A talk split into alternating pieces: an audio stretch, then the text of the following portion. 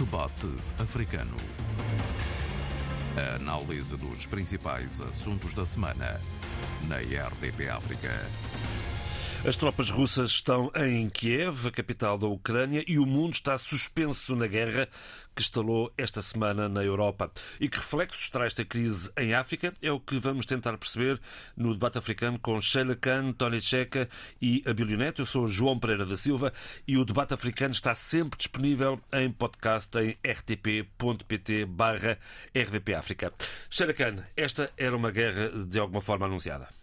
Uh, primeiro, bom dia ouvindo um, não para já os jornalistas, mas como investigadora, ouvindo os historiadores, lendo vários artigos, uh, escutando e analisando vários documentários, nada disto me surpreende, mas tudo me angustia e me deixa completamente atemorizada sobre o que estamos a viver e a presenciar neste momento, nesta incursão absolutamente desumana, desastrosa, ilegítima, ilegítima aos olhos das pessoas normais, digamos, da Rússia na Ucrânia. Mas eu queria começar a minha reflexão com as palavras de uma investigadora da Chatham House, é uma, é uma, um instituto de investigação, de pensamento, que num documentário realizado por um jornalista britânico diz, e eu vou traduzir as palavras dela: A Rússia nunca foi um país normal. A Rússia não sabe viver como um país normal. A Rússia foi construída como um império, pensa como um império e a sua essência é sempre pensada como sendo grande. A Rússia precisa de áreas de influência e a Rússia precisa de se mostrar ao mundo externo a si como um império. Eu recordo nestes últimos dias e nestas horas uh, de grande angústia uh, algumas dos pensamentos e discursos de Vladimir Putin, nomeadamente o seu sarcasmo quando chega a dizer, num seu tom uh, irónico e com o seu sorriso frio, que uh, o Ocidente acha que nós estamos a fazer o que estamos a fazer de acordo com pretensões imperiais. Mas a verdade é que precisamos, e aqui recordo um pouco esse belo uh, título da Marguerite Yourcenar, O Tempo, esse, esse grande escultor, ou O Tempo, esse escultor, e eu penso que a história será muito importante ser revisitada e lida para percebermos o porquê desta uh, atitude uh, da Rússia. Uh, não nos podemos esquecer que a Ucrânia resulta do desmantelamento da União Soviética. A, Ucrânia, juntamente com outros países agora independentes, como a Estónia, a Letónia, entre outros, uh, reivindicaram a sua autonomia. Uh, a Rússia nunca soube lidar muito bem, embora aparentemente e sob um discurso minimamente uh, uh, diplomático tentou por todos os lados dar a entender que respeitava e concedia este tipo de autonomia. Mas o que nós vemos agora com a Ucrânia é o pai zangadíssimo com o filho ingrato é o pai zangadíssimo dizendo ao filho uh, que não pode assumir-se como independente, autónomo, nem sequer uh, arrojar ou arrogar-se no di o direito de poder pertencer. E aqui vem então o grande argumento de poder pertencer a algo que a Rússia não quer, que é pertencer à NATO. E se quer deixar que a NATO se aproxime das suas fronteiras a partir deste seu filho ingrato. Ucrânia significa etimologicamente periferia. E na história uh, do, do, Império uh, Russo, os ucranianos eram os, os, pequenos russos. E, portanto, quando nós olhamos para para a, história do colonialismo, da subalternidade, muitas vezes esquecemos que também a Rússia, ou melhor, o Império Soviético, também tinha os seus subalternos. E, portanto, é no fundo. Uh, uh, não são os fantasmas do passado. É sempre um presente imperial, é sempre esta obsessão de controle, de autoridade e de demonstrar efetivamente a sua autoridade uh, a quem tem desmerecido uh, esse padrão de obediência. Logicamente, nós não podemos só olhar para este lado da, da Rússia e da Ucrânia. Temos de olhar também para outra componente e para outros personagens, porque este é um grande romance que tem uma história muito longa. Estamos aqui a falar de um outro gigante que também tem pretensões não menos imperiais e não menos globais. Refiro-me aos Estados Unidos. Portanto, neste momento também temos aqui, aqui uma guerra de titãs a, a tentar demonstrar uh, quem é que manda mais, quem é que efetivamente tem a, a, sua, a sua capacidade de influência. E há outro gigante que assiste de poleiro, E há outro é gigante, exatamente. Eu ia chegar lá, obrigada, João Pereira. Eu ia chegar lá, porque isto realmente merece, isto parece, nós deveríamos estender, fazer aqui um mapa, estender um mapa no chão, como fazemos com as crianças, quando queremos uh, uh, ensinar às crianças o mundo. Eu fiz isso com o meu filho, comprei-lhe um mapa mundi e coloquei na parede do quarto dele. Uh, a China, logicamente, está uh, silenciosamente, discretamente ou calmamente a, a, acompanhar esta questão. É um companheiro de, da Rússia nisto, mas há aqui uma questão. Embora a China tenha também do seu lado uma outra experiência, estou a falar da experiência de Taiwan, não vai certamente uh, abraçar todas estas um, celebrações separatistas que agora a Rússia concedeu, nomeadamente às repúblicas populares de Donetsk e Lugansk. Uh, o que me parece aqui crucial e preocupante é que, por um lado, a NATO não pode intervir na Ucrânia, porque a Ucrânia não faz parte da NATO.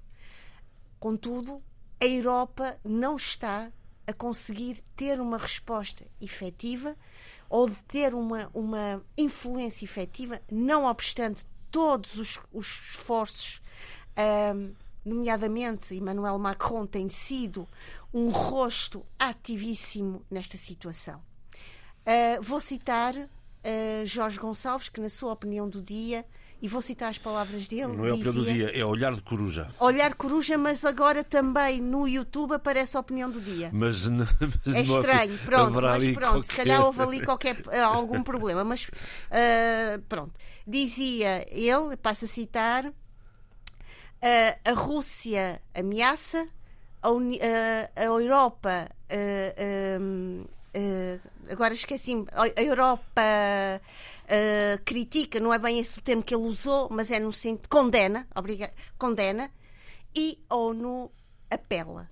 A verdade é que, neste momento, Vladimir Putin, no alto do seu pedestal, que ele diz que não é imperial, está ele a escrever as páginas da história que continuam a ser as páginas da antiga história. A verdade, Tória Tcheca, é que uh, as forças uh, russas em 48 horas chegaram a Kiev.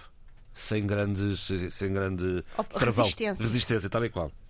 Realmente era o que estava previsto. Depois de terem começado com a ação, portanto, de assalto à Ucrânia, tudo nos fez crer que seria uma questão de, de horas, uma questão de tempo, até porque também logo depois de um período de alguma exaltação de alguma mobilização à escala dos países da Europa e não só, os países membros da NATO, eh, foi-se esmorecendo e percebeu-se nitidamente que acontecesse o que acontecesse, eh, a NATO não iria interferir e iriam optar por medidas portanto, de coação, tentar demover esse homem terrível, o homem que vive de saudades do Império Russo, e que, não, que, ele, que ele quer restaurar, porque ele não tem saudades da antiga União Soviética. Ele eh, até diria que ele é um anticomunista ferrenho. Ele é mais czarista, talvez. É, é, um homem que está mais perto do, do, do czarismo, uh, um homem cheio de fantasias. Do imaginário. Exatamente. Agora, nessa, nesse esse, esse momento de revisitar a história, porque obriga-nos isso, esta situação obriga-nos isso. E o olhar africano pousa exatamente na história. Uhum. E no momento em que há uma solidariedade ampla uh, de vários pontos do universo uh, de, com a Ucrânia, e muito bem, eu recuei no tempo e lembrei-me do que aconteceu noutras, e o que está a acontecer noutras partes do mundo onde a falta de solidariedade chega a ser ruidosa e até insultante. Para os africanos, pelo menos, e acho que para qualquer cidadão eh, de qualquer país, de qualquer parte do mundo, também se sente constrangido. Eu lembrei-me, e eu não guiei o meu pensamento, ele é que viajou e pousou ali, o caso da Síria, do Iraque, da Líbia, os ataques que foram feitos, a destruição, o saque, mortes, feridos, gente que ficou marcada para toda a vida, famílias destruídas, e na verdade não houve qualquer solidariedade, nem durante nem depois. E é essa mesma gente que hoje, em atos de desespero, procuram os caminhos que o mar pode abrir para encontrar uma vida melhor, uma vida menos indigna. E uma grande parte dessa gente acaba morrendo no mar. O mar transformou-se num cemitério. E, e, e, por aí fora fui pensando nisso e a forma de ser e de estar, a reação do ser humano, o papel dos Estados Unidos, que toda a gente neste momento, mesmo, mesmo aqueles que são, pertencem ao grupo dos mais críticos em relação aos posicionamentos de, dos Estados Unidos, acabaram sempre por apelar direto ou indiretamente, alguma descrição alguns casos, que os Estados Unidos assumissem seu papel de polícia de garantia da estabilidade no mundo. Mas a verdade é que é esse mesmo Estados Unidos que, há mais de 20 anos, ocupa Guantánamo, em Cuba. E ocupa não por razões boas. É um centro militar, fica ali na, na Baía de Guantánamo, mas é um centro militar, mas é, é uma prisão que já foi alvo de críticas imensas das organizações internacionais, organizações de direitos humanos, pelas estruturas e as práticas civícias que são feitas ali nessa ilha. Eh, e, portanto, isso são coisas que, quando se lança o olhar africano para esta situação e que nós somos solidários com a Ucrânia, esses aspectos também ao de cima e tocam-nos. Eu tinha que fazer esta pequena entrada para recolocar a questão.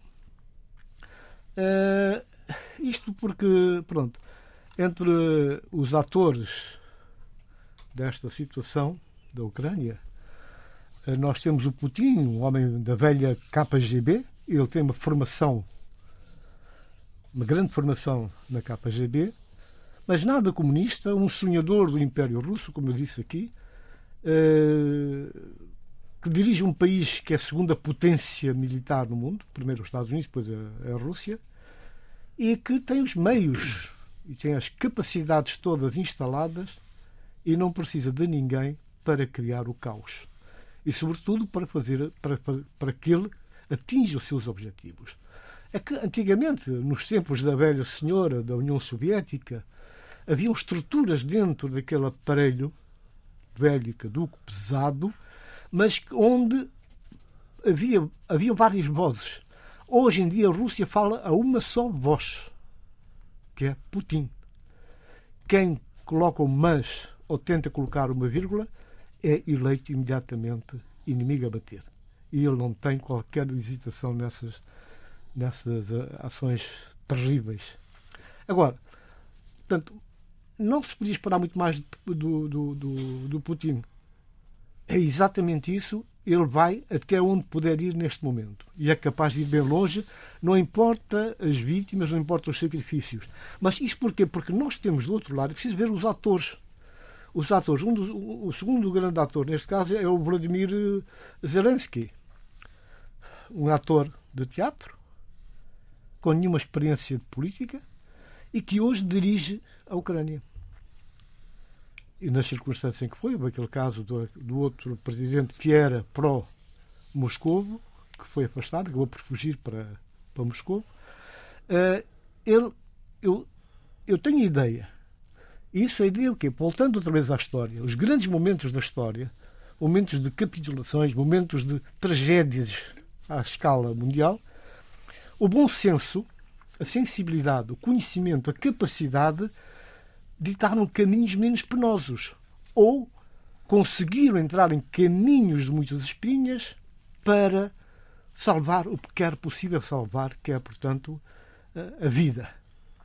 Neste caso, eu estou convencido que Zelensky convenceu-se também, ele, que a entrada da Ucrânia na NATO era um dado adquirido. E, como tal, teria as costas quentes, seria protegido e, em caso, de, caso a agressão se consumasse, ele teria, portanto, uma grande defesa. Um erro de avaliação, porque realmente não poderia ser assim, não é assim. E mesmo aqueles que ainda hoje dizem não perceber o papel da NATO, há críticas já eh, sobre a ação da NATO, mas a verdade é que a NATO, eh, ainda bem que mantém-se à distância e os Estados Unidos estão a comandar, a liderar, portanto, um conjunto de, de, de, de ações para tentar contrariar o ímpeto eh, russo. Mas é preciso dizer que a Rússia, se é forte militarmente, economicamente, não está mal. É um país com superávit considerável e que tem capacidades enormes instaladas, estocagem e previsões, porque ele não, não, ele não é para dar um passo à toa. Ele preparou-se politicamente e penso que criou as defesas todas para que viessem as sanções todas ele pudesse resistir o tempo necessário para dar a volta. E tem uma retaguarda, diria eu, Abílio, e talvez seja essa a razão porque ele está, eh, desta, desta aparente facilidade eh, de chegar a Kiev. Eh, a questão da retaguarda e a questão da geopolítica e da geoestratégia, a mim, enquanto africano e panafricanista, é, é que menos me interessa aqui nesta situação. Interessa-me eh, abordar a situação estritamente eh, posicionando-me eh, como um, dentre outros milhões, eh, de olhares eh, africanos. E é muito interessante eh, compreender hoje a evolução da perspectiva do olhar africano e como estamos hoje já oficialmente a distanciar-nos de uma espécie de obrigatoriedade de eh, pensar, eh, discutir, narrar eh, e linguajar com base numa história única, ou se quisermos, com base até na ideia de um pensamento único eh, que eh, tem marcado os posicionamentos eh, africanos relativamente a qualquer conflito ou qualquer situação que ocorra no mundo. E desta vez, o que é que nós temos aqui?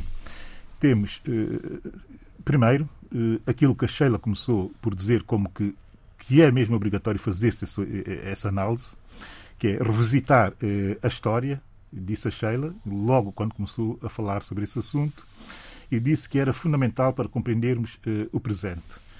E eu acrescentaria para compreendermos melhor o futuro que podemos vir a ter uh, e as tendências que podem vir a marcar uh, esse futuro e, sobretudo, o futuro uh, de África.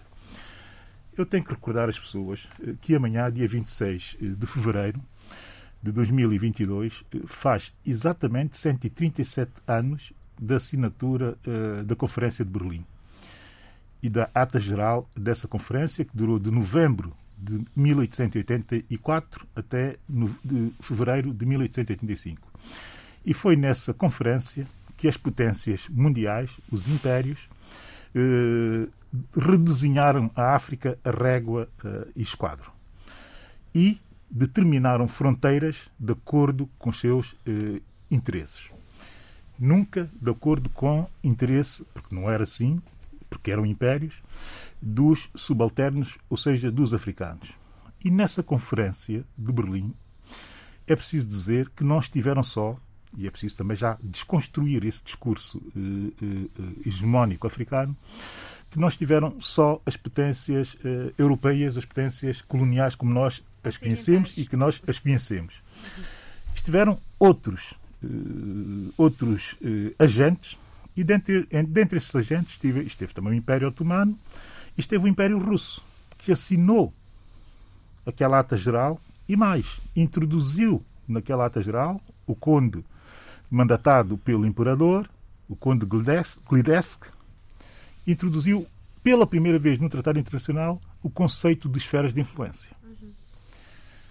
Se um africano não para para analisar o que está aqui em causa, a partir deste momento e a partir da ação ou da destruição de uma ordem internacional uh, com a qual nós vimos lidando com alguma segurança e com alguma previsibilidade, uh, é bom que uh, a África pare para refletir, sobretudo as suas elites e, sobretudo, os pensadores e, e os ativistas africanos, que caem nessa tendência redundante e que não beneficia nada ao continente, que é de posicionar-se sempre com um olhar, eh, digamos que geoestratégico, que é um olhar no qual nós não somos agentes, mas somos instrumentos e esquecendo-se de fazer um olhar africano. E eu trago isto da Conferência de Berlim para compreendermos o seguinte. A Sheila fez-me o favor de enviar, porque eu desconhecia esse artigo, mas li muito bem, muito bem a entrevista do presidente Vladimir Putin, da Financial Times, no dia 12 de julho de 2019, que é uma entrevista que antecipa tudo o que está a acontecer eh, agora, uma grande entrevista. Belíssima. E que, e que eh, diz tudo sobre eh, o que é a vontade política e a construção de imaginário político e ideológico, atente-se a isso, do presidente Vladimir Putin. Nesse uh, artigo que está no site uh, do Kremlin, qualquer pessoa pode ir ler, é um artigo do dia 12 de julho de 1921, uh, cujo título é On the Historical Unite of Russians and Ukrainians, assinado por Vladimir Putin. Ou seja, uh, no direito, na unidade histórica de russos uh, e ucranianos, da unidade histórica de russos e ucranianos. E eu, lendo esse artigo, devo dizer que há aqui uma passagem que eu agradeço que me permitam citar. Os russos ucranianos e bielorrussos são todos descendentes da antiga Rus, Rússia, que era o maior Estado da Europa. Eram eslavos de, uma, uh, de um ajuntamento de tribos deste vasto território que vai desde o Ladoga, passa por Novgorod, até, passa por Kiev, até Chernigov. Nós juntámos e criámos uma língua, uh, que é uh, mencionada como o antigo russo. Criámos laços económicos, uma regra de princípios da dinastia Rurik. E depois fomos batizados russos pela fé ortodoxa. A escolha espiritual feita por Santo Valdemir, que era o príncipe de Novgorod, o grande príncipe de Kiev. E fecho a situação. Dizer que Vladimir Putin o que faz nesse artigo é não admitir de forma nenhuma, de rigorosamente forma nenhuma, nada que construa a ideia de uma Rússia, a sua ideia de Rússia, que não remeta para o século XIX, exatamente o século da Conferência de Berlim, exatamente para o mesmo período da Conferência de Berlim.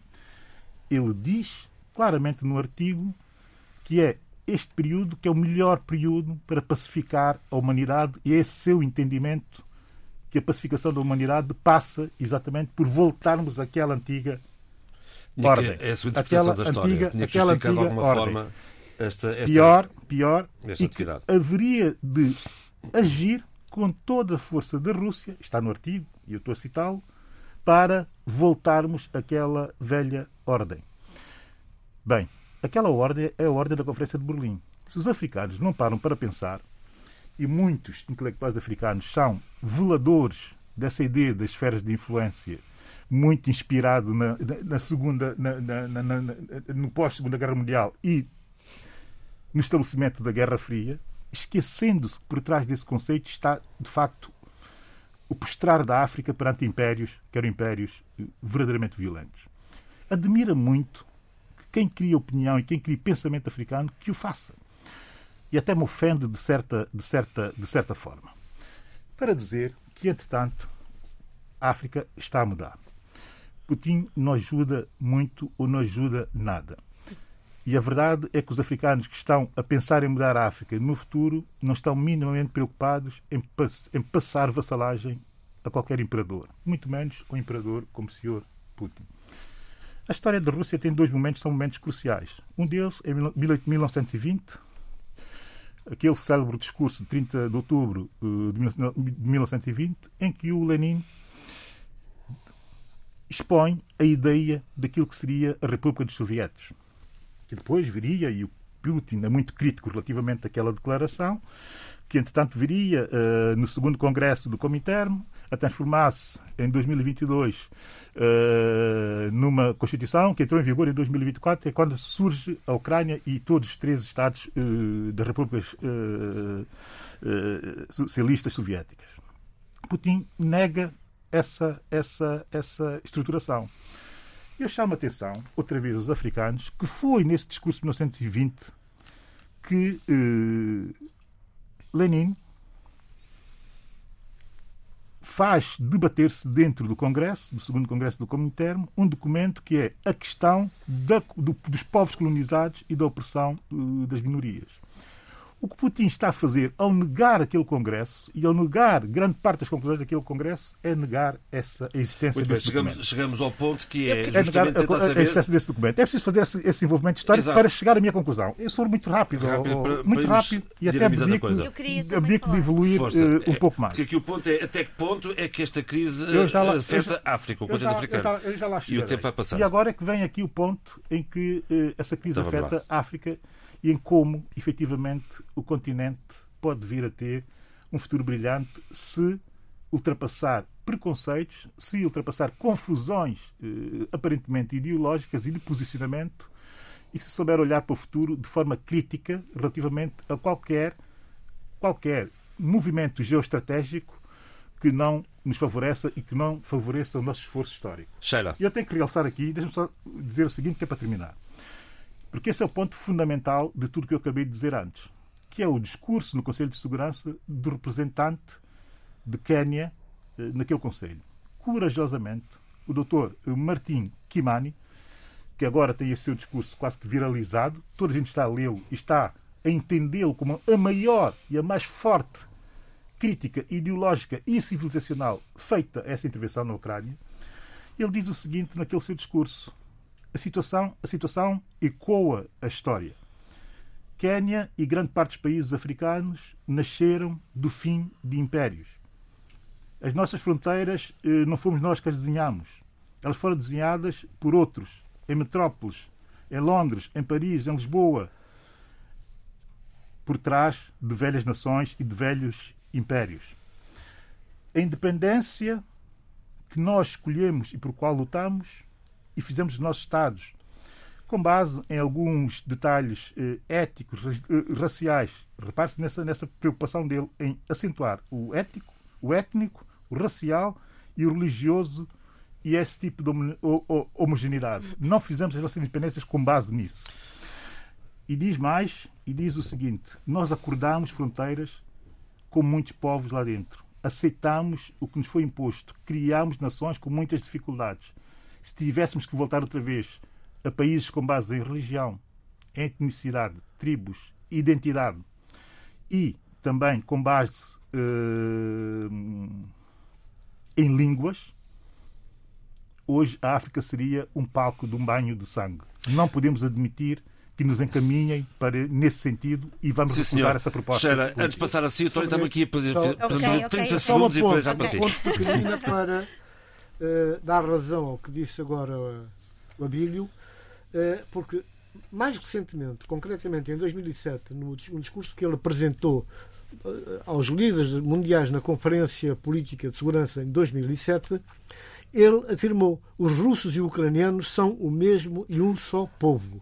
Mas ele disse que sobre a história, vou ler mesmo, sobre a unidade histórica dos russos e dos ucranianos, já revelaram as intenções de unir e estarem e viverem juntos. É uma interpretação da história, Sheila. Ah, eu Estou ah, encantada com o nosso debate. Eu ficaria aqui até amanhã de manhã, porque eu acho que ah, ah, eu estou a dizer isto e não vou sair da nossa rota.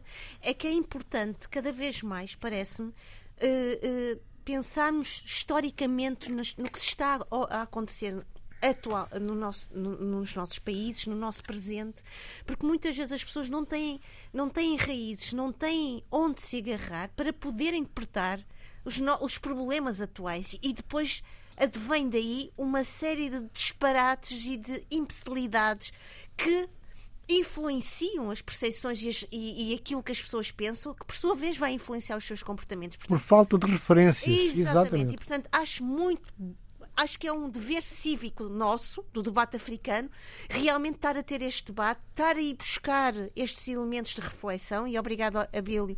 É isto que nos faz ser um debate, esta parceria, esta equipa. Um, e dizer o seguinte: uh, a mim, uh, quando o Abílio sugeriu esta relação e a possível implicação de, do conflito Rússia-Ucrânia, ou Ucrânia-Rússia, neste caso Rússia-Ucrânia, para o continente africano, eu estive a semana inteira à espera de declarações e manifestações dos nossos relativamente a isto. Zero. Zero. Eu, nomeadamente, telefonei a uma pessoa, um académico economista, e perguntei: Olha, mas o que é que os nossos países estão a dizer? Ele, não sei, não há nada. Até ao momento vejo que pelo menos o presidente de Cabo Verde e o primeiro-ministro condenaram esta incursão. Importa também, neste debate, para além de refletirmos criticamente, abertamente, não de uma forma demolidora, mas de uma forma uh, construtiva, o silêncio dos nossos. Porque se, de acordo no seguimento daquilo que estamos a dizer e no seguimento daquilo que o Abilo estava a dizer, de uma África inteligente, uma África capaz de reagir, porque este silêncio? Uh, depois eu fiz uma. Fiz, pronto, fui lá atrás e pensar. E pensei, deixa-me ver. Tem a ver com a relação ou o que resultou da Cimeira Rússia-África em 2019? Não é? Porque é verdade que a Rússia tem um pé gigante em muitos dos nossos países. Zâmbia, Zimbábue, a questão da energia nuclear, a questão da seca, a questão da eletricidade, a questão de, do, dos mercenários do, do, do, do, grupo Wagner. Eu pensei Exato. imediatamente, por exemplo, Moçambique, não é? Que nunca aceitou e declarou abertamente o apoio destes mercenários, mas que são falados. E portanto, a minha pergunta a nós é: como é que o nosso continente, os nossos governantes, os nossos pensadores não dizem absolutamente nada sobre o que se está a passar neste momento na Europa. O que tu acabas de dizer é uma coisa muito interessante, até porque o, embaixador Martim Kimani, o, o, que fez a declaração no Conselho de Segurança, que deixou todos uh, boquiabertos, uh, é um grande intelectual uh, caniano, é uma pessoa que tem um background muito diverso, vem uh, do setor privado, enfim, do marketing, dentro da indústria petrolífera, e faz a transição para a diplomacia da paz eh, em África, dirigiu centros de pacificação africanos e dentro do seu país também. Esteve na abordagem do desenho eh, da arquitetura de pacificação para a Somália, mas também eh, para o Ruanda e, e para a situação do Uganda tem uma obra que é o seu doutoramento, a tese do seu doutoramento exatamente sobre a pacificação uh, do Ruanda, portanto é uma pessoa muito avaliada, avalizada para fazer as declarações que fez. Ele termina dizendo o seguinte: Eu acredito, não, nós acreditamos, porque ele fala em nome desse futuro eh, de África, dessa África diferente, que não tem medo de falar uh, e que não está condicionada, uh, seja de que forma for, para falar e para ter uma opinião. Eh, nós eh, acreditamos que todos os Estados eh, formados em pós-impérios, ou do colapso do império, ou da saída ou do desaparecimento desses mesmos impérios, têm muitos, muitos povos lá dentro. Uhum. E vivem esse pós-imperial com base na ideia da integração entre povos e Estados vizinhos. Isto é normal e entendível. Acima de tudo, nós queremos juntar para sermos melhores e para termos um propósito melhor para todos. É assim ou não é? Pergunta ele diretamente ao embaixador da Rússia no Conselho de Segurança. Olhos nos olhos. E depois termina dizendo o seguinte: portanto, Quénia rejeita a ideia de se conseguir fins pela base da força, sobretudo fins imperialistas. Nós eh, vamos completar eh, uma recuperação desse ideal uh, de deixar na história os impérios mortos. De tal forma que não queremos voltar à ideia da dominação e da opressão. Fiz citação. De resto, o, desrespeito da Rússia pelas Nações Unidas e pelo, pelo Conselho de Segurança é total. A invasão começou quando estava reunido o Conselho Vamos de Segurança. Vamos ver uma coisa, só para dar essa nota do desrespeito. E para passarmos as notas finais. Dar, sim, sim. Já? Já? Tão rápido. Mas para dar a nota do desrespeito pela a, a arquitetura ou pela ordem internacional liberal, enfim, que é muito criticada, e eu sou, próprio sou um grande crítico dela, mas acho que se pode trabalhar eh, toda a sua evolução de forma a favorecer, de facto, os países eh, mais débeis, mas ela é, um, ela é própria uma construção a construir e a construir e a construir. Ela própria está construída no sentido dessas dinâmicas e podemos trabalhá-las muito bem. Mas isso para deixar a nota, uh, porque eu estive a acompanhar a sessão do Conselho de Segurança e desta vez uh, esteve em direto para todo mundo ver. E foi muito interessante compreender o seguinte: que estavam os tanques russos a entrar na Ucrânia e o embaixador russo uh, no Conselho de Segurança não tinha ideia de que aquilo estivesse a acontecer. E foi, e foi o embaixador da Ucrânia que lhe mostrou, disse, veja aqui Exato. telemóvel, tenho aqui e há uma outra situação, E há uma outra situação na Al Jazeera que eu presenciei. Eu estava a ver a Al Jazeera fazer o zapping e vi um ex-ministro de Negócios Estrangeiros do Putin, um fiel do Putin que saiu do governo para ir para o Conselho de Administração de uma grande empresa, um oligarca, a conversar em direto com o jornalista uh, da Al Jazeera e dizia, perguntava os jornalistas da Al Jazeera onde é que ele estava. Ele dizia que estava na rua tal, não tinha problemas nenhum em dizer onde estava, porque a Rússia é um país livre de pessoas livres. E o jornalista da Al Jazeera diz: então vá à sua janela e veja o que está a passar na rua. E ele vai, abre a janela e, e, e, e viu o que está a passar na rua. Era uma manifestação contra a guerra. Uma manifestação contra a guerra e a polícia a prender pessoas na rua. E ele volta e, e o jornalista pergunta: o que é que viu? Eu vi uma rua, e responde ele, eu vi uma rua sem ninguém e muito pacífica.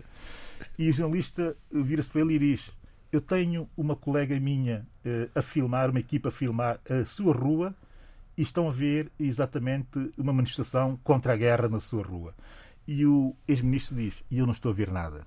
E é Portanto, assim. esta, esta, esta, esta que é a grande realidade, esta que é a beleza de se compreender uh, o que é real numa ditadura e o que não é real na e o que é a política externa uh, da Rússia.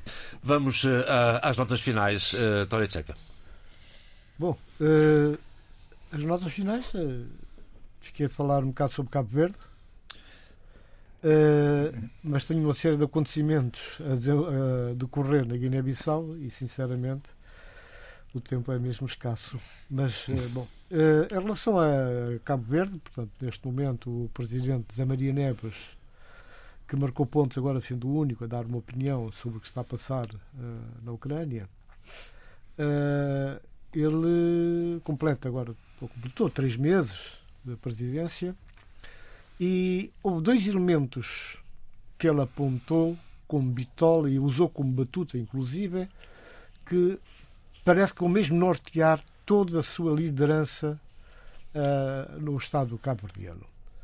Uma tem a ver com uma maior e melhor inserção de Cabo Verde nas estruturas africanas, nas organizações africanas, uh, estar mais presente utilizar os passos que a instituição oferece para fazer opinião e para influenciar positivamente o andamento dos diferentes processos e projetos onde a África participa ou é chamado.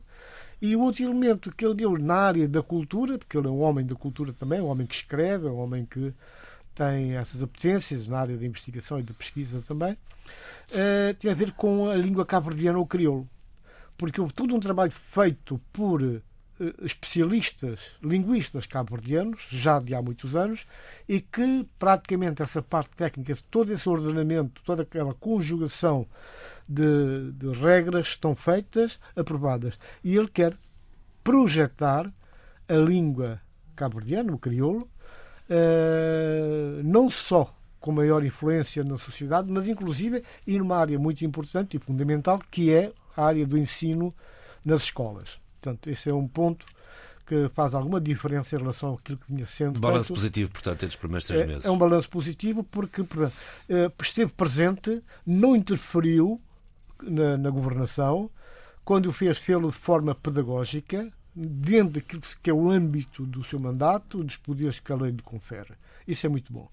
Uh, contrastando um bocado com aquilo que se passa em Cabo Verde, nós todos estávamos habituados, Cabo Verde um país que apresenta índice de uh, democratização enorme, liberdade de imprensa e que todos nós apontávamos Cabo Verde como exemplo. E parece-me que nos últimos anos, pelo menos pelos dados que vêm aparecendo, que vêm sendo publicados, e também pela reação da classe jornalística em Cabo Verde e dos partidos da oposição, no Parlamento o PAICD e o, o outro partido mais pequeno, MP, é, é o CID, o CID uh, rebelaram-se contra a situação, exigindo, portanto, maior observância dos valores e princípios democráticos e os jornalistas, o caso que aconteceu com, com vários jornais, nomeadamente com a maior expressão que é o, o Jornal Santiago semana, e, a, semana, a Nação. A e Nação, a Nação, a Nação e, o, e, o, e o Santiago. Pois, mas a semana também participou. Uh, acabaram por pôr a nu, portanto, algumas incompatibilidades, algumas anomalias uh, deste governo que, na verdade, tem tido algumas atitudes nada recomendáveis e que beliscam, inclusive, com aquilo que tem sido a prática de, de Cabo Verde, incluindo de, de governações anteriores do MPD. Portanto, são coisas que têm de ser corrigidas para o bem de Cabo Verde, mas também para o bem da imagem da África e da liberdade de pensamento e de expressão. E da Guiné? Da Guiné-Bissau, uh, além de várias questões que se colocam, uh, tem a ver com o caso de 1 de fevereiro, uh, há agora uma situação dramática que, como eu disse no, no último programa, o líder do PSC está nitidamente a ser perseguido pela, pela, pelo poder, não deixam convocar e nem realizar o congresso do PSC, é chamado mais uma vez para um caso que já foi arquivado, que foi arquivado pelo Ministério Público, foi aos tribunais, não deu a nada, com provas dadas de datas e momentos e períodos e recolha de opiniões de pessoas que testemunharam e que participaram nesse assunto. Portanto, o assunto encerrado. Mas agora, o Ministério Público, não se sabe por que razão, foi buscar essa questão nos arquivos e está a estava a tentar, portanto, que o Parlamento uh, retirasse a imunidade parlamentar. Não retirou. não retirou, não quórum suficiente para decidir. Portanto, Mas apesar de tudo, o Ministério Público foi, avançou para, um, para a proibição de sair do país. O Ministério Público deu a volta, bicou o prego e acabou por impedir, quer dizer, está preso praticamente, não pode sair, não pode ir a lado nenhum. E ainda ontem, quando se dirigia para a sala do, do, do, do, do PAIGC, para uma reunião com os seus companheiros, com os legionários, eh, ele foi a talhar no caminho por militares da autoridade que não queriam deixar passar, mas acabou por passar.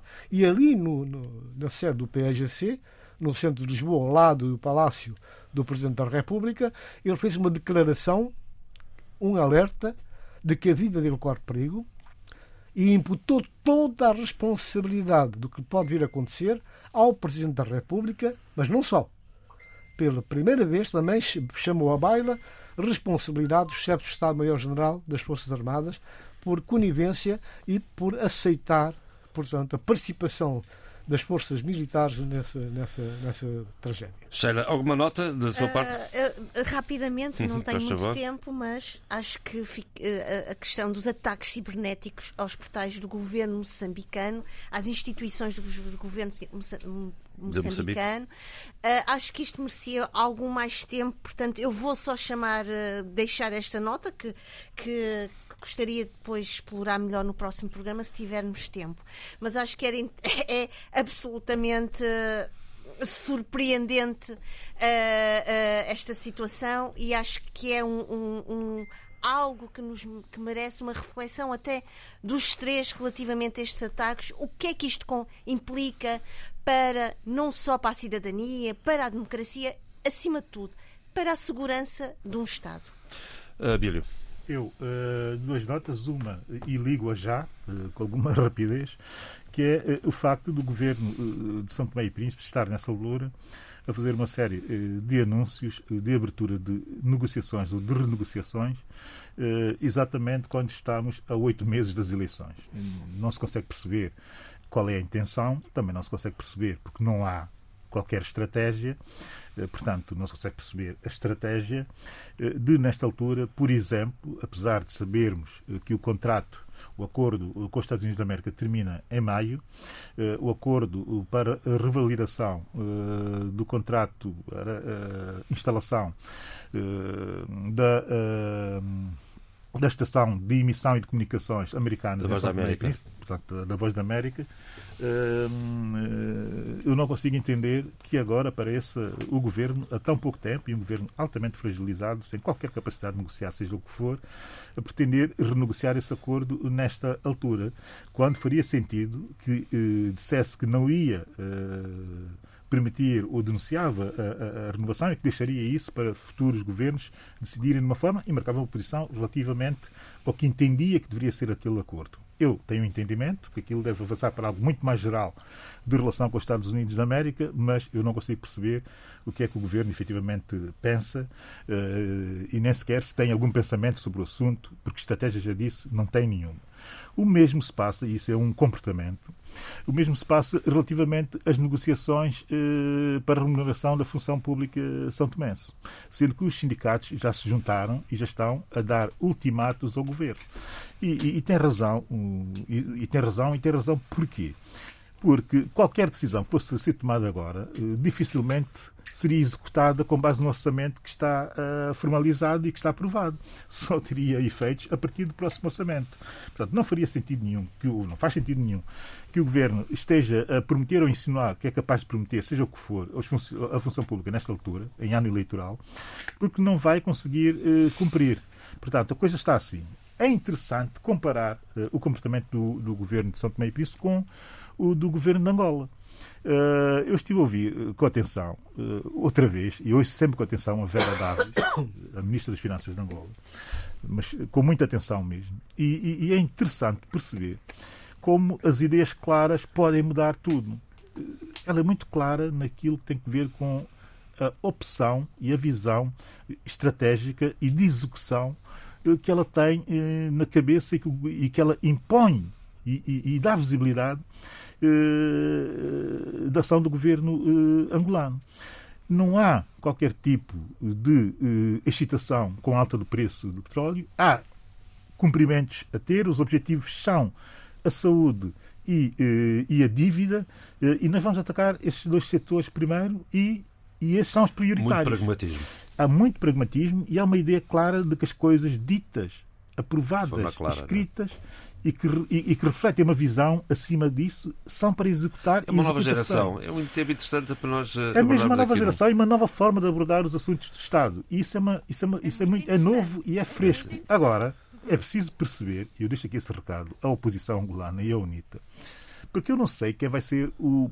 o, o, o, o eu não sei quem é o ministro Sombra para as finanças da UNITA, nem da oposição angolana. Convinha, e eu já estou a avisar, com seis meses de antecedência relativamente à data das eleições convinha que apresentasse uma figura tão forte quanto a, quanto a Vera Davis para uh, terem uh, a certeza de que podem competir com o MPLA ao nível daquilo que são os Sim, votos senhor. urbanos.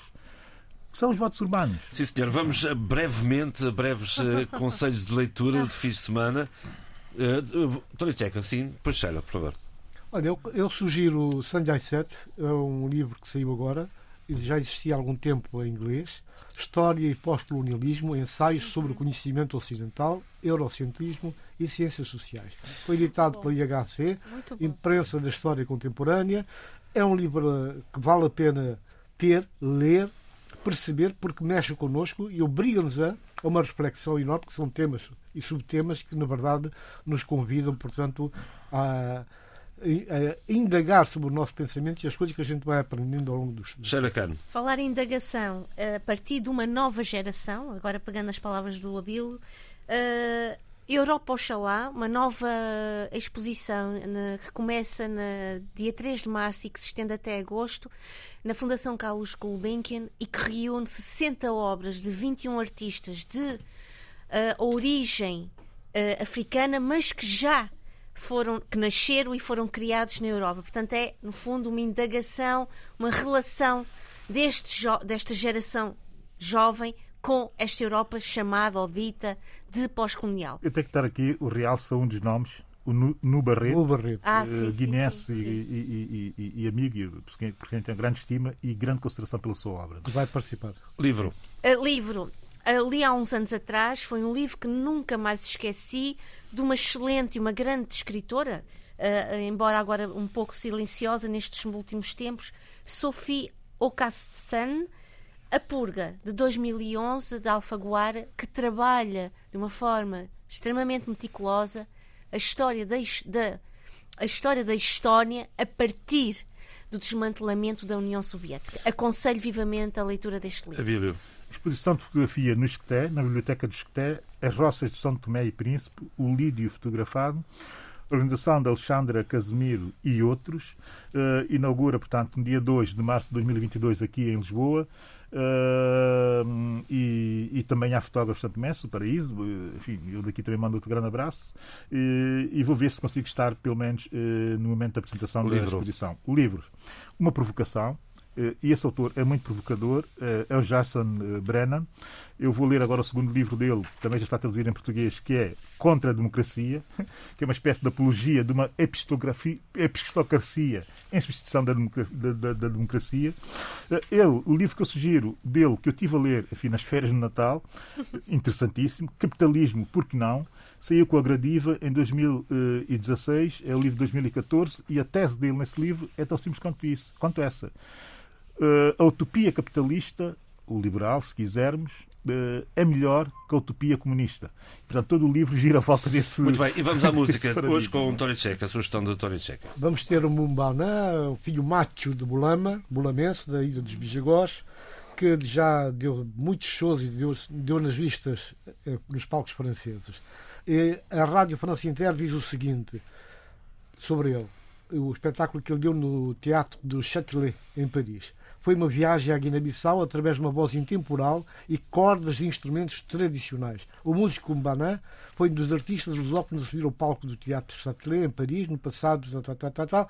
Agora diz cantor, poeta, compositor, multi-instrumentista, apresentou canções do seu trabalho mais guineense, Inem, utilizando sons que já ninguém se lembrava, como o Simbi, o Bensuni, Tongorok, tudo isso para resgatar séculos passados de uma imensa e de uma multiplicidade da cultura bijagó. E assim se fez eh, o debate africano, com o apoio à produção de Paulo Seixas Nunes e Vitor Silva, o apoio técnico de João Carrasco.